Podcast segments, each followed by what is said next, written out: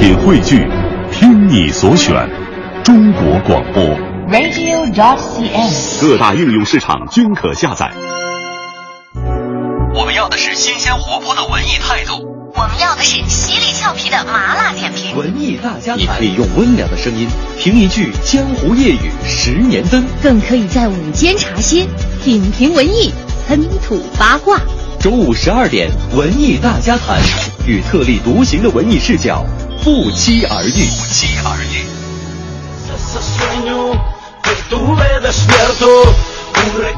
中午的十二点零三分五十六秒，欢迎大家来到今天的文艺大家谈，我是董月。嗯，大家好，我是胡宇。嗯，大家听到的现在背景音乐是来自《速度与激情四》的这样一首歌曲哈。是的。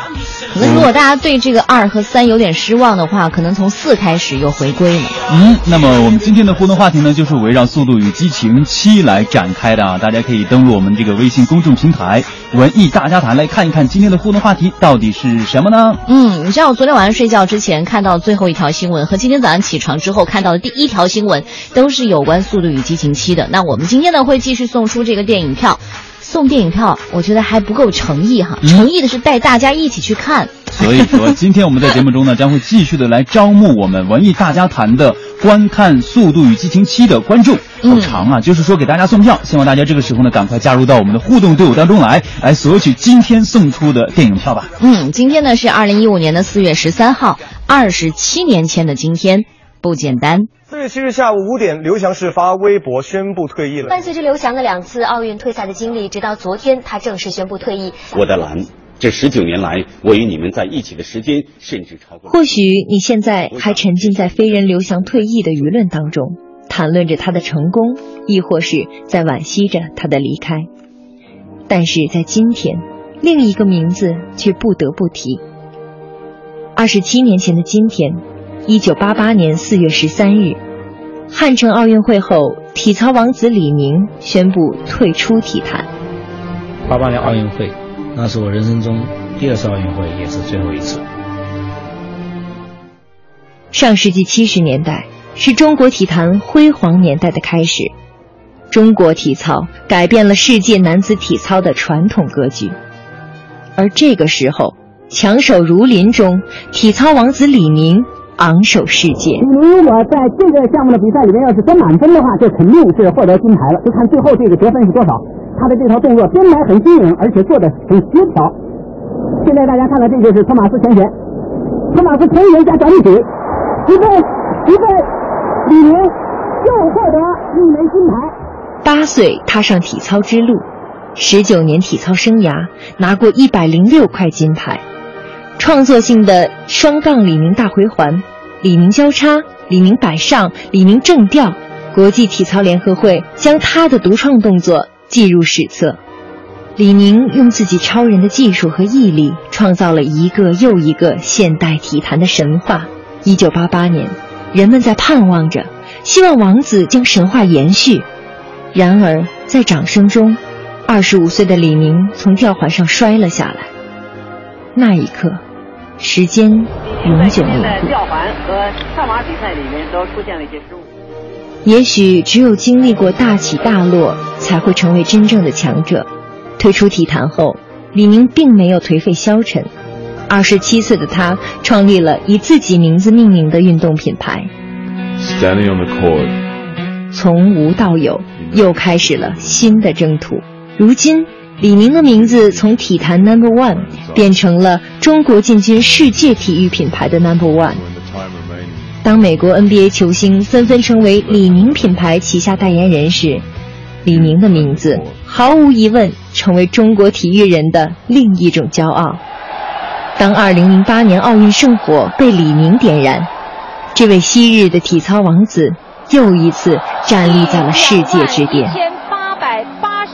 祥云火炬的点燃，照亮了最后一位火炬手的面庞。体操运动员李宁。总想听到在场上国歌响起，幸福的泪水牵动了。了太多的回忆，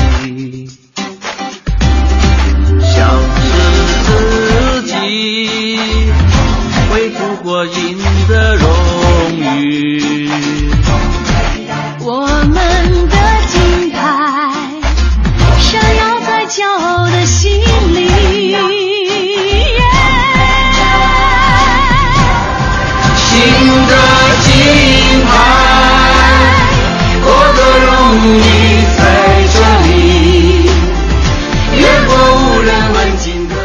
新的金牌，这是来自李宁、李永波还有谭晶一起联合唱的歌曲。是的，我一直在想哈，可能在上周的时候最大的新闻应该就是刘翔退役，但是在今天，是二十七年前的今天，是汉城奥运会之后，是体操王子李宁宣布退出体坛。哦，如果是在赛场上，如果因为一次失误，可能还输得起，嗯，你的人生还输得起。但是如果说你你的这次失误可能让你丢掉了生命的话，也许就真的只能像保罗沃克一样，我们就只能在影片当中去怀念他了。好吧，别忘了我们今天的互动话题就是《速度与激情七》。呃，《速度与激情七》有什么好看的呢？欢迎大家这个时候也加入到我们文艺大家谈的队伍当中来，来发表一下。或者说你没有看到这个《速度与激情七》，从你的朋友圈、微博、微信上的所有的渠道吧，已经了解到的剧情有哪些？所以说，我们今天的节目呢，应该不算是剧透，只是希望在给大家曝光更多的幕后的花絮，让大家在看到这部片子的时候呢，有更多的期待。嗯，欢迎大家为什么为什么说不是剧透哈？首先，这剧情不是太让人期待，嗯，因为 现在看到的所有评论都说了，剧情真的很一般，但是视觉很棒，但是情怀很好。嗯，好吧，今天的互动话题，希望更多的朋友进来，带着你的期待走进我们今天的文艺大家谈。接下来马上开始今天的十二点娱乐播报。最新鲜的文娱资讯，最时尚的热点追踪，引爆娱乐味蕾，揭秘娱乐世界，十二点娱乐播报，根本停不下来。十二点娱乐播报，今天关注的头条呢是跟第五届北京国际电影节有关的。现在呢，电影节呢已经进入倒计时的第四天了，展映环节呢掀起了全民观影的高潮。如果是你还没有买电影票的话，赶紧抓紧时间了。呃，在昨天呢，电影节组委会也公布了一名重磅的嘉宾，著名电影人阿诺德·施瓦辛格。这一次他是以这个电影人的身份出席哈，呃，将在第五届北京国际电影节上倾情致辞。嗯，施瓦辛格一九八二年主演的动幻魔幻动作魔幻巨制《野蛮人柯南》是获得了相当高的票房啊。一九八四年，他又因为出演了这个詹姆斯卡梅隆的科幻大片《终结者》是轰动了荧屏，从此呢将自己也载入了电影的史册。他是唯一一个同时获得了美国电影学院百年最佳英雄与反派称号的演员。他的电影呢在全球也是获得了超过三十亿美金的票房呢。嗯，此外呢，二零一五年呢将有两部施瓦辛格主演的佳作面世，分别是电影《马基》和他最受欢迎的角色，也就是在系列影片《终结者五》当中会倾情的出演。嗯、那这一次呢，受第五届北京国际电影节的邀请呢，施瓦辛格作为国际嘉宾出席并致辞，和他同台的还有国际著名电影人吕克贝松，还有金基德以及让·雅克阿诺等等等等。希望大家呢持续的关注文艺之声接下来的一些相关节目哈。是的，从四月十六号开始，文艺之声将全程直击本次的北京国际电影节，欢迎大家能够通我通过我们这个平平台来了解更多的影视方面的资讯吧。这里是十二点。娱乐播报，接下来呢要关注的就是这几天闹得沸沸扬扬的消息。如果是你没有听说的话，你就 out 了。没错，因为这几天真的是媒体报道的过猛了哈。嗯，知名导演陆川呢已经在三月二十六号结婚了，妻子呢是央视主播蝴蝶。据报道呢，两人已经秘密的相恋一年的时间。昨天呢，陆川微博承认和央视女主播蝴蝶已婚，并且晒出了一张登记照。嗯，可能很多人对陆川陆导是非常的了解，而对央视女主播蝴蝶呢，有些人不看电视的话，可能不知道她是谁。她就是那位每天早上应该是从七点开始的《朝闻天下》就与大家见面的这个女主播，而且因为这个长相酷似范冰冰，还不被不少的网友称为是央视最美的主播。早在去年五月份的时候呢，就有媒体拍到了陆川与蝴蝶一同去超市采购零食啊、饮料，在采购的期间呢，二人动作也是颇为亲密的，如胶似漆啊。随后两人一同返回了陆川的家中。嗯，而从两人相恋到到领证呢，大概经过一年的时间。陆川前天呢，在微博中呢就写了：认识我太太的时候呢，正是我最艰难的时光。筹备和拍摄电影的这些日子里，从酷暑到寒冬，从北京的郊区到塞外荒漠，不经意间回头都会看到他的身影和他的目光。这些温暖的记忆镌刻在心。婚姻是彼此的信任和承诺，我们已经准备好了。谢谢所有朋友的关心。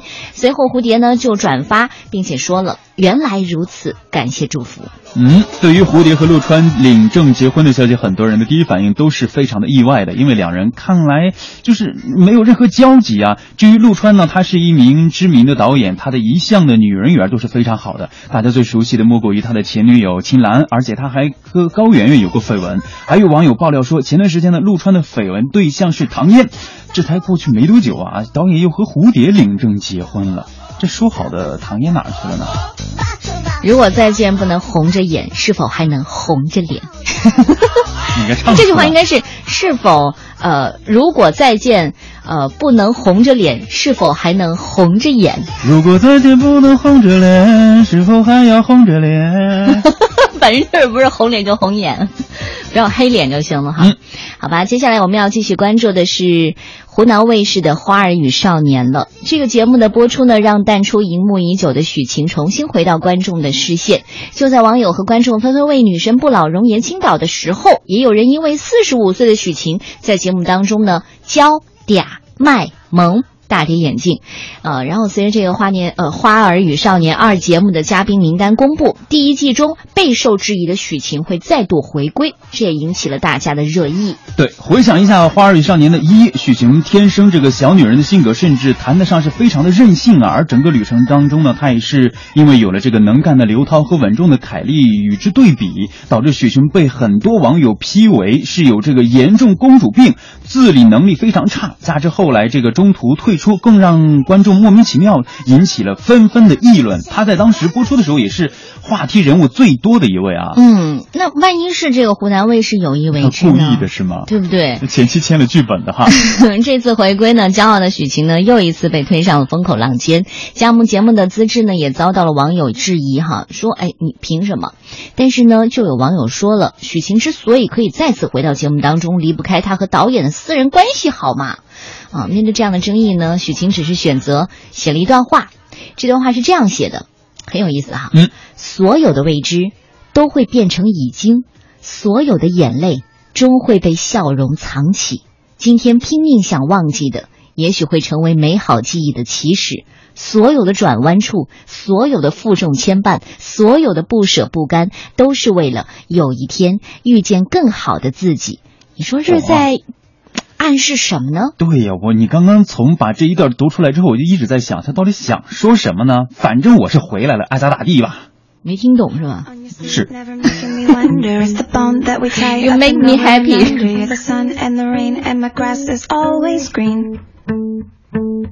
With a kiss on my cheek, always letting me know I'm the birds and the bees, I'm the apple in your eye. I know that you know that I know you're all I need. And just when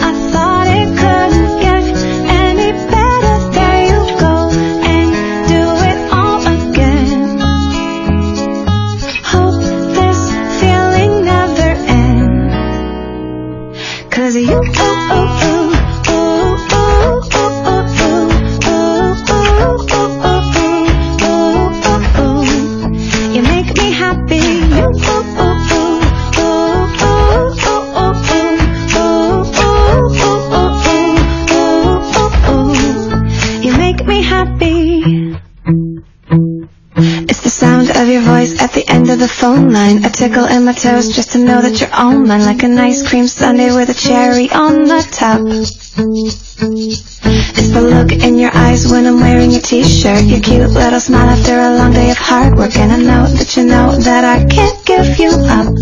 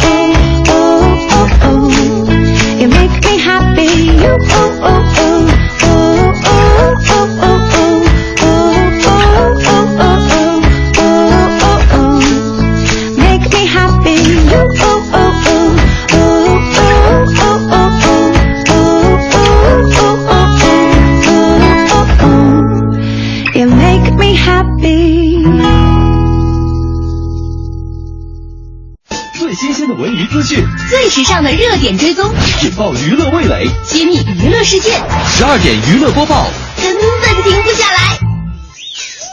十二点娱乐播报还在继续，接下来要关注的就是《哈利波特》的外传男主角确定了，奥斯卡的影帝主演。嗯，被称为《哈利波特外传》的神奇动物在哪里的电影主角是目前已经确定了，很多人之前一直在关注啊，就是说到底主角确定是谁呢？目前英国男演员小雀斑埃迪。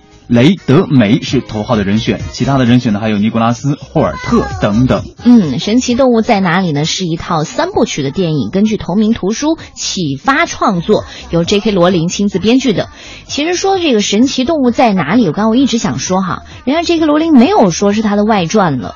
啊啊，他不过呢是在《哈利波特》系列当中呢，是这个呃霍格沃兹魔法学校奇兽饲育学课的一个课本，作者呢是著名的魔法动物学家纽特斯卡曼，这也是在书中的一个虚构出来的形象。嗯，讲述的是七十五种魔法动物在生活习性，还有就是应当如何照顾它们。二零零一年的时候，罗琳把这本书现实世界。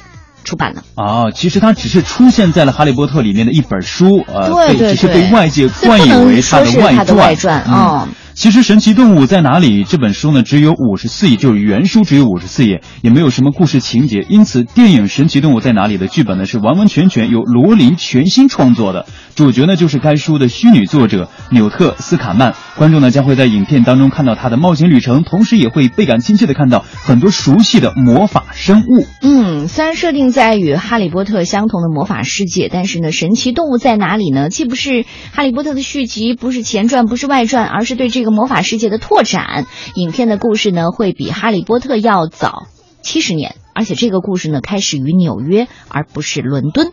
呃，我想说的是什么哈？最开始你看，这个《哈利波特》就七个七本吧。对，七本之后就不能写下去了。嗯，哦，然后你看 J.K. 罗琳一开始就说嘛，我只写七本。嗯，我是受了这个呃《纳尼亚传奇》的影响，因为以前看《纳尼亚传奇》就是七本嘛，所以我一定不会超过它。但是《哈利波特》写不下去，那该怎么办呢？J.K. 罗琳还要继续写东西呀。我来出一部外传呗。对，就是这样来了。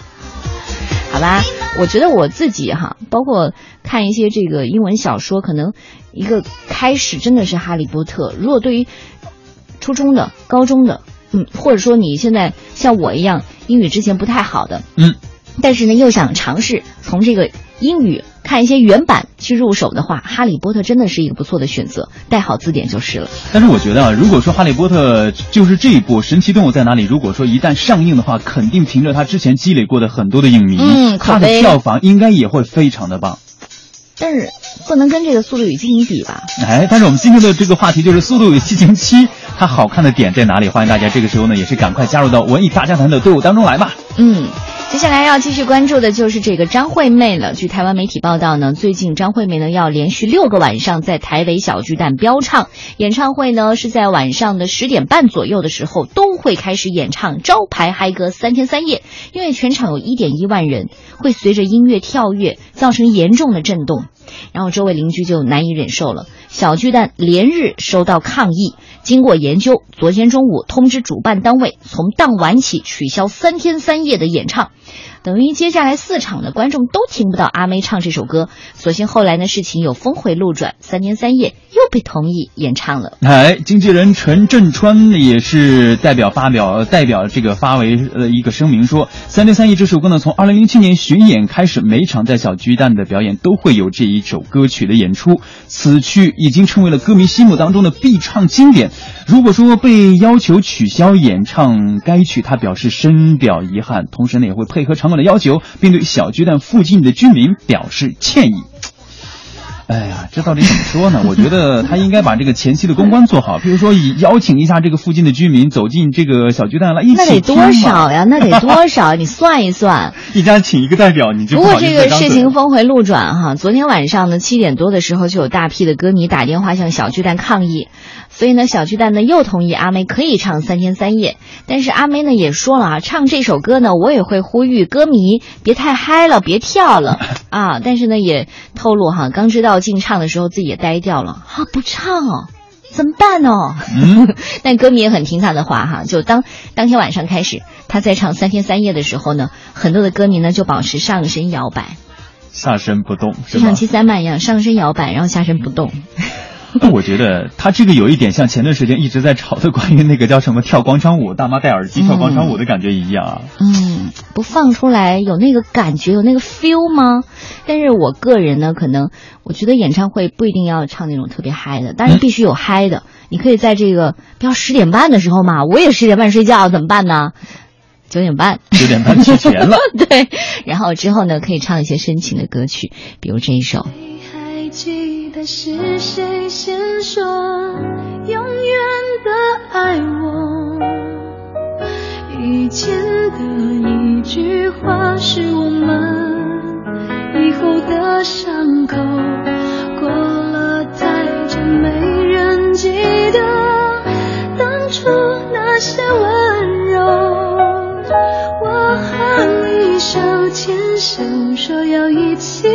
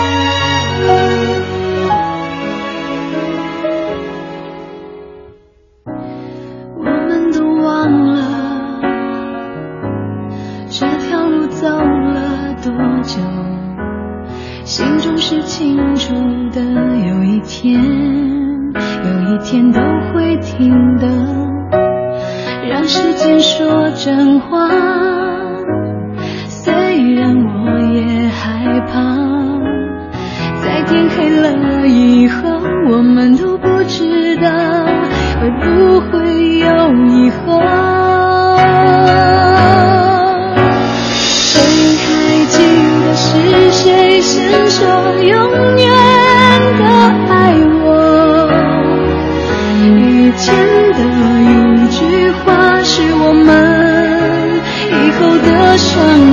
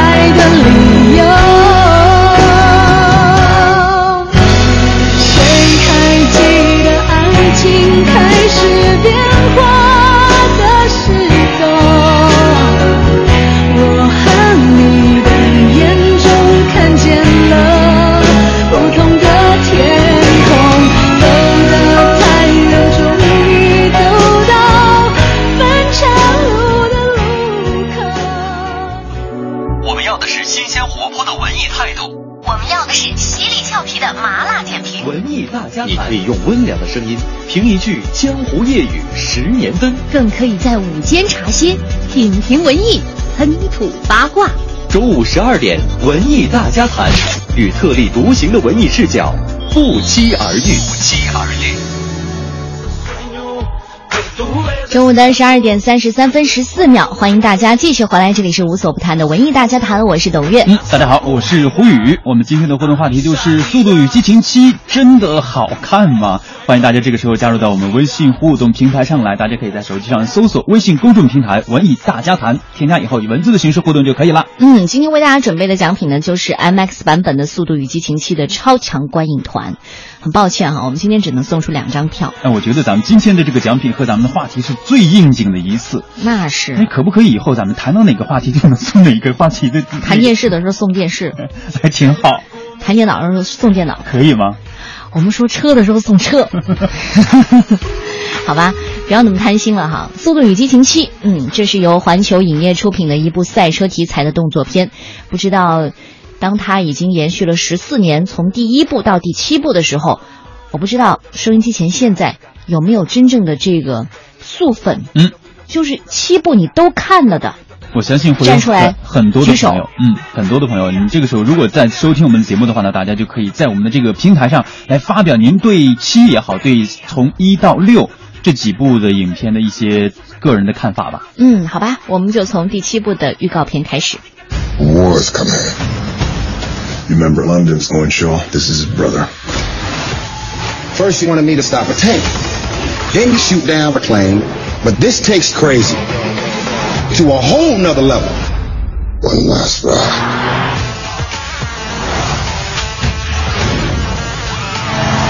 Did you bring the cavalry? Woman, I am the cavalry.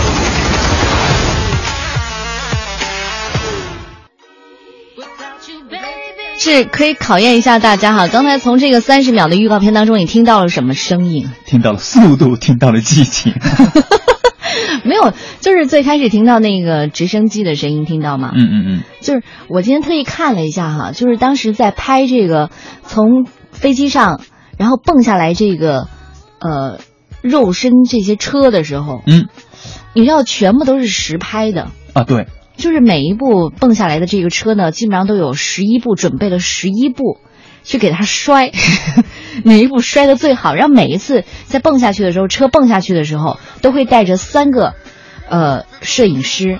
然后绑上安全措施，就跟着这个车一起蹦下去，为了找最好的镜头。对，其实你刚刚说到了，就是《速度与激情七》当中的一些车辆啊，其实整部电影用了三百多辆车，还有两百多辆是被毁了。嗯，就是再像你刚刚说的，从高空啊，或者是两车相撞啊撞毁的。而今年的这个车也是非常有说头的，今年是以从之前的这个七零年款的道奇到今年的三百多万元的莱肯。莱肯对，就停在这个呃沙特阿拉伯王子楼上那个是吧？嗯，对。况且它这个今年的这个超级跑车是有七辆，是全球售价最高的。嗯，我们今天就从这个票房说起吧，因为我刚才说了，我昨天晚上睡觉之前呢，一直在刷它的票房到底多少亿多少亿了。今天早上一起来，赶紧去看一下，哎呦，那小心脏呀！目 前好像已经刷到三点五吧？三点九一亿。三点九一亿，这还不是完全的数字。嗯，呃，这意味着什么呢？你知道，在二零一五年大年初一的当天，就大家除了去拜年之外呢，这个票房总和是三点七三亿人民币。嗯，但是速七呢，就在一天打破了它的这个数字，就是就是三点九一亿。哦、很轻松就打破了，就是它一天打破了这个咱们国内大年初一当天总票房的总和。嗯，然后在十二号零点场的时候，五千万的票房，你知道这意味着什么吗？嗯，有超过一百三十万人次观影。你不睡觉，你干嘛去呀、啊？就是在他首映的零点场，有一百三十万人观影。嗯，但是我知道，在我的朋友圈呢，望京有一些这个。这这个影院，嗯，甚至就是在十二点零点场过后，紧接着马上跟第二场，然后就有这个现场的人，我看了一遍不过瘾，连看两场，姐妹花我再看一遍，就连看两场，连哭两次，嗯。那我相信这个就是大家对这种速七，就不管是速七也好，就是《速度与激情》系列的一种怎么说叫爱痴爱。嗯，所以说今天我们这个互动话题呢，就是《速度与激情七》到底好不好看？它好看在什么地方？欢迎大家这个时候也是发来您的个人看法，发到文艺大家谈的微信公众平台就可以了。你知道我现在看到的，在我们公众平台上，大部分人是没看的，嗯，因为都带着期待两个字儿。好吧，我们就听一听看了的人他们是怎么说的。大家好，我是来自在上海工作的韩广兴，和几个兄弟一起去看了《速度与激情》的这部电影。说实话，呃，这部电影呢让我特别的震撼，因为我是《速度与激情》这系列片的一个忠实的粉丝。今天看到第七部呢，说实话，心中有很多的感动和不舍。让我来给这部电影打分的话，我打十分。这部片子拍的场面，除了炫酷炸天的飙车大战，还有惊心动魄的飞车下的悬崖跳飞机，最重要的是，里面的主人公都特别的团结和牵挂着身后的家庭，真的是看得很有味道。呃，我觉得最后的导演的一个设计，让每一个人呢我想都已经泪奔了。如果伴随着《速度与激情》这一路走过来的朋友，我想每一个人内心当中都会有非常多的感动。所以有一句话让我到现在为止还在久久的回味：无论你身处何方，无论是四分之一英里的赛道，还是绕了大半个地球的距离，我们生命中最重要的东西就是这屋檐下的人，就在此时，就在此地，你永远在我身边，也永远是我的兄弟。曲终人散，但是内心当中感动长存。我特别担心他把那个剧情给透露出来。嗯，但是还没有啊。说的最后，我觉得也是挺感动的吧。这是忠实的粉丝了，对吧？嗯，对。你知道在零九年的时候，《速度与激情四》，因为从四开始，很多人他说我才开始加入这个《速度与激情》的粉粉丝的，因为那时候呢。创造的这个是三千零一十五万的票房，然后到了二零一一年的速五的时候，然后是二点五亿的票房。据说这个剧情是最好的，嗯，在一到七当中，速五的剧情是最棒的，当时是二点五亿的票房。到了二零一三年的速六的时候是四点一四亿的票房，然后现在二零一五年，我觉得是没有任何悬念，一定会破的。四点一四亿，我觉得今天可能就能破了。对，我相信很多的朋友，包括刚刚这位听众在发表这个个人看法的时候，就是中间有很多的，除了他炫酷的这种特技之外，还有一个人，应该也就是大家想走进影院观看的一个理由。保罗沃克，的离世也成为了他的一个遗作吧。嗯，即使就是不是这些铁杆粉丝，但是巨星保罗的遗作也让很多的观众想走进影院去亲眼目睹他的一最后的表演。我其实不是他的粉丝，但是我觉得这么多，这个能开车还开的那么帅的，还能长那么帅的，应该可能首选他吧。因为影片呢，在所有层面上其实都满足了各种粉丝的需需求哈。嗯、不管你是看保罗沃克，还是去看车的，再或者你是就是想看两大打星，对吧？这个范迪塞尔，还有这个杰森斯坦森，以及这次呃最新加入的。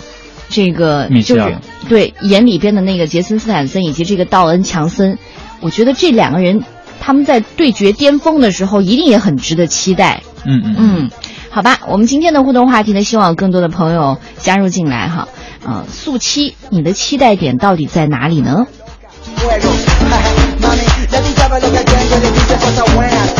在这部电影当中，刚才其实韩广星还是透露了一点，他说在最后十分钟的时候就是一个致敬式的了，嗯，在最后的时候有十分钟，家庭就是一切，嗯，强调了很多，然后呢，你会觉得其实整个剧情可能有点乱，甚至有点无厘头，那是为什么呢？因为当时这部影片没有拍完的时候，保罗沃克就走了，所以在最后的时候，甚至在整个过程都会影响这个剧情的框架。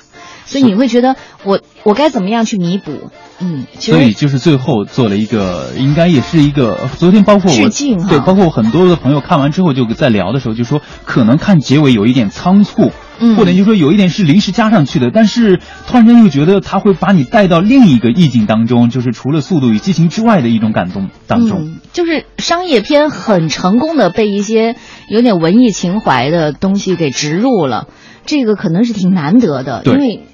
不可能所有所有电影都发生这样的事情，但是还有一些人说哈，你看电影当中有一些不真实的场面呢，比如说这个汽车撞向军用直升机的时候，所以你要看这个速激的时候，你一定要把常识抛在脑后。另外呢，还有人说哈，这是好莱坞赛车电影当中的最荒诞的系列片了，呃，这个第七部呢，感觉就像是一辆手推车终于冲进了汽油厂。结局是什么？大家可以想象。另外呢，也有人说哈，很轻松、很愉快，不费吹灰之力就很讨喜的电影。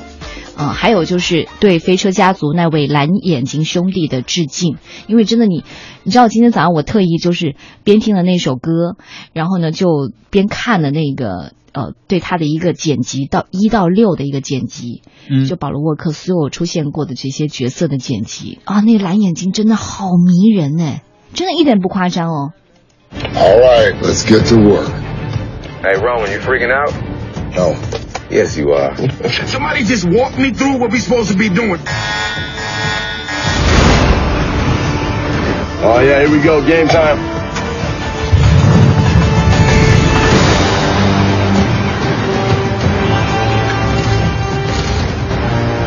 Roman, you praying, aren't you? $50 says he's praying right now. I got, you need some fresh air? Because you're about to get a whole lot of it. Okay, here we go. 解释一下，这是高空驾车跳伞。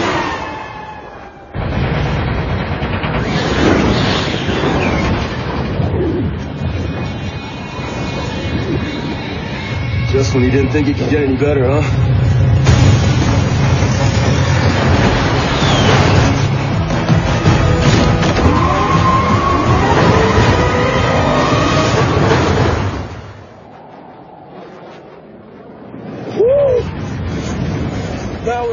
在这部影片当中呢，范迪塞尔和这个保罗沃克驾驶的那辆红色的莱肯跑车，好像是世界上最昂贵的跑车之一，全球呢仅仅七辆。每辆售价高达三百四十万美元呐！嗯，所以大家可能看到的时候还是觉得特别刺激的。另外就是他连续穿越了阿布扎比的三座摩天大楼，哎呀，你就觉得太刺激了。I can't do it, okay? Listen to what I'm saying. Now isn't the time. I'm gonna stay up there with the pilot. We gonna 据说呢，拍摄这个《速度与激情七》的时候，总共报废了两百三十辆汽车，嗯，其中呢不乏豪车。但是因为根据影片的工作人员说了，所有用于拍摄的车辆都被要求销毁到无法修复的程度，以防止呢有人试图修补这些豪车，然后造成意外的损伤。就是我既然拿出来拍了，嗯，它的结局就是一定要进这个废品收购站。对。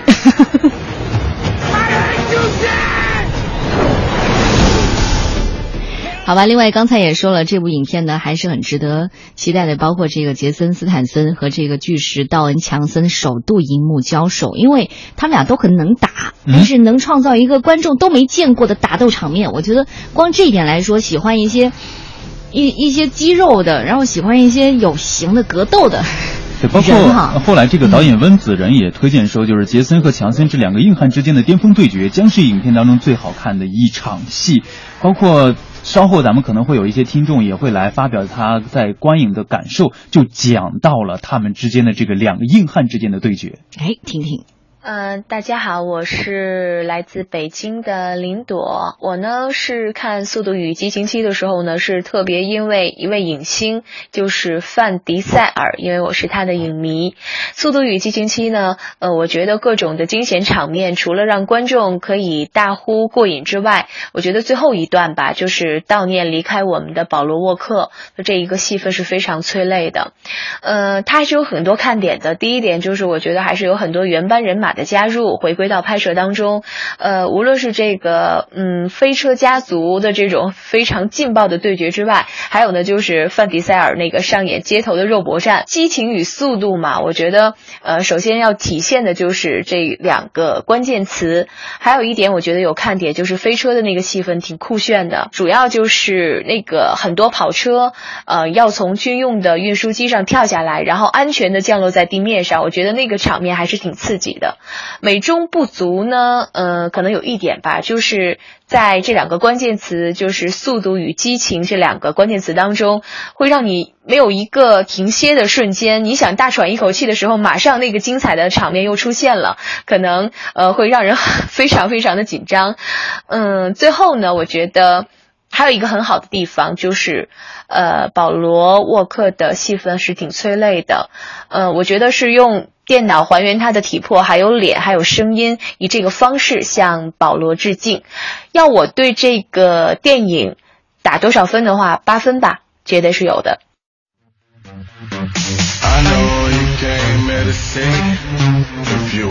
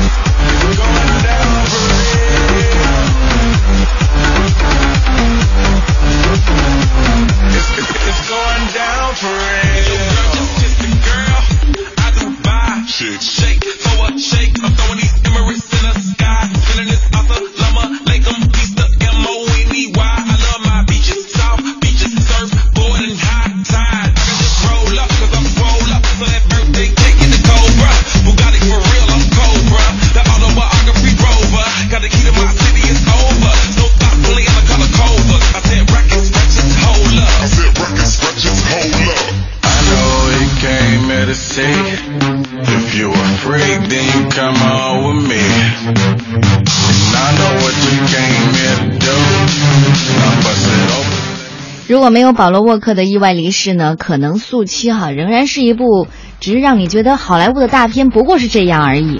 但是呢，嗯，时隔三秋，可能甚至还不记得这个电影之前哈一到六部讲的是什么。但是因为这个保罗沃克的离去，所以呢，给了一个完美的谢幕吧。嗯。其实说一说这个保罗沃克的作品啊，他很多的作品是经验不足，诚意有余。在他这个二十七年的演艺生涯当中，也给大家呈现了非常多的影片。嗯，没有一次出现在奥斯卡小金人最佳男主角的提名之列。但是呢，他的电影呢，同样是没有一部烂片。丑闻呢，跟他也是绝缘的。他并不是这个好莱坞演艺界的天才，但是呢，用足够精湛的演技完成了一个。跨越了十四年这么长时间的系列电影《速度与激情》，不能不说是一个传奇了。好吧，《速七》可能并非是这个系列当中最好的一部作品，因为每个人可能都说：“哎，我期待《速八》。”但是你知道吗？有很多人说了，我可能在看完之后呢，我会心里有失落，就是我不知道《速八》还能不能这样 再超越他，是吗？也有人说哈，没有超越这个速五的一气呵成的那种缜密，当然呢，也不至于像速三一样垫底。毕竟在这个电影当中呢，好像一直都在为保罗沃克埋线，就是爱和家庭成为这部作品当中顶替了激情，在最后寄予了这种温情回归的地方。嗯，不管怎样，我觉得保罗沃克已经离开了，大家就是在看这部影片的时候，肯定会对他投入更多的感情在里面。嗯，包括这些。参与者们哈，来，我们听一段速七的众主创致敬保罗。Most important thing in life will always be family. The people right there, right now. Dominic Toretto, you don't know me. You're about to. The Fast and Furious saga is growing up and maturing and offering aspects that you might not have ever imagined in such an explosive action film. We did this. You remember Owen Shaw? The one we tore half of London down trying to get? Well, this is big bad brother. You do whatever it is you gotta do. Just don't miss. War is coming. We're gonna face him on the streets we know best. What separates the franchise in general is our ability to keep upping the ante, and every film becomes more and more intense. We've taken stunts and the action sequences to the next level. Just when you didn't think it could get any better.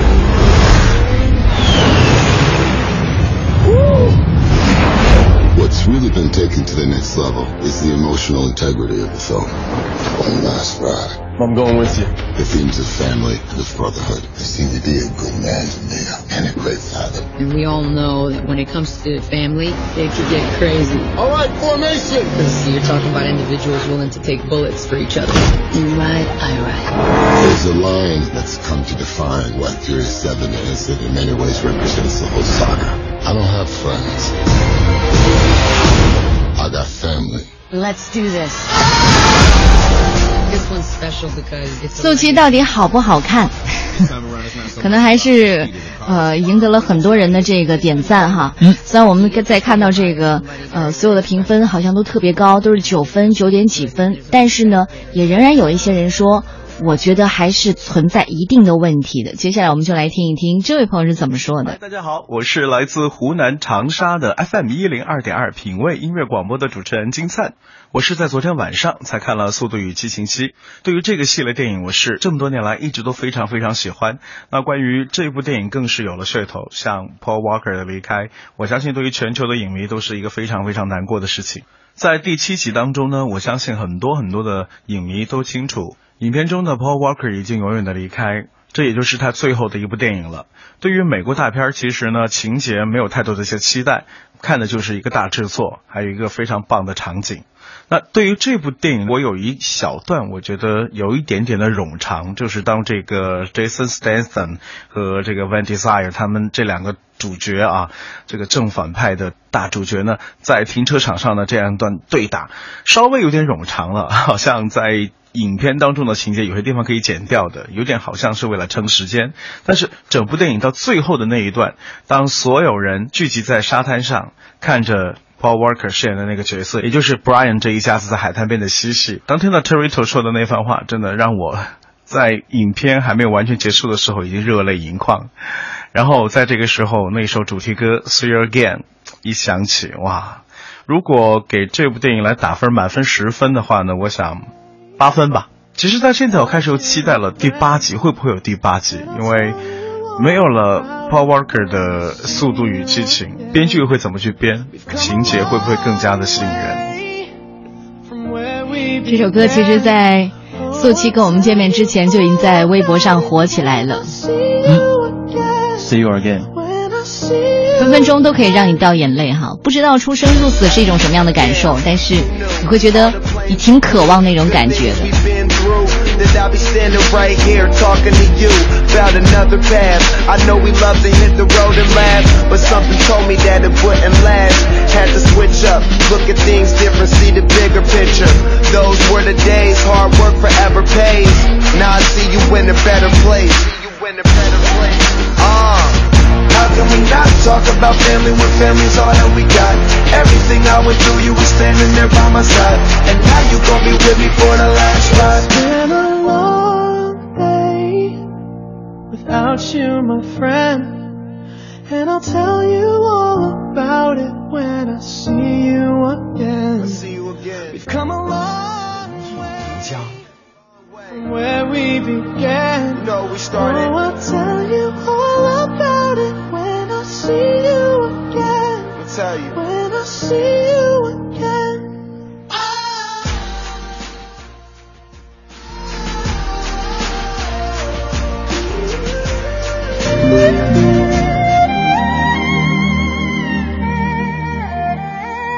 《速度与激情七》无疑是一部充满危情的电影，危险的赛车，危险的情节。据说光毁掉的车辆就有二百三十辆，大手笔的商业片。汉字“危”是一个人浮在山崖上，表示人在高处而惧怕。《速度与激情七》无疑是一部在高处的影片，前六部的惊险刺激都令人叹为观止。每一部看完以后，人们都会想。还能有什么花样能超过这一部呢？这次的七显然没有让影迷失望，一天的票房就席卷了四个亿，转危为安了。说到转危为安，化险为夷，更多的我们是想到保罗沃克的不幸去世造成的危机。制片方最终决定让保罗复活，请他的两个弟弟出演他的动作，用数字技术制作他的表情和声音。不得不佩服新技术的神奇，保罗沃克完美谢幕。汉字“威”还引申为端正、正直，正襟危坐就是形容一个人的坐姿非常端正。保罗沃克电影里的形象阳光率性，他意外去世以后，一个伊拉克战场归来的老兵讲述了保罗的一个故事。老兵在挑选结婚戒指的时候邂逅了保罗，简单的聊天，后来看中了戒指。因为太贵，就放弃了。不料只有一面之缘的。